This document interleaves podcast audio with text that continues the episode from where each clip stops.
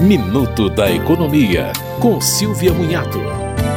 O Tribunal Superior do Trabalho decidiu favoravelmente a uma indenização de 8 mil reais para um trabalhador que era vigiado por câmeras no vestiário masculino da empresa. Ele trabalhou por um ano na empresa e tinha que trocar de roupa três vezes ao dia. Eram 11 cabines para quase 200 pessoas e por isso muitas vezes era necessário usar a área comum do vestiário. A empresa alegou que as câmeras não focavam a área dos banheiros e das cabines, justamente para preservar a intimidade dos colaboradores. Segundo o tribunal, o monitoramento é injustificável e invade a privacidade e a intimidade do trabalhador.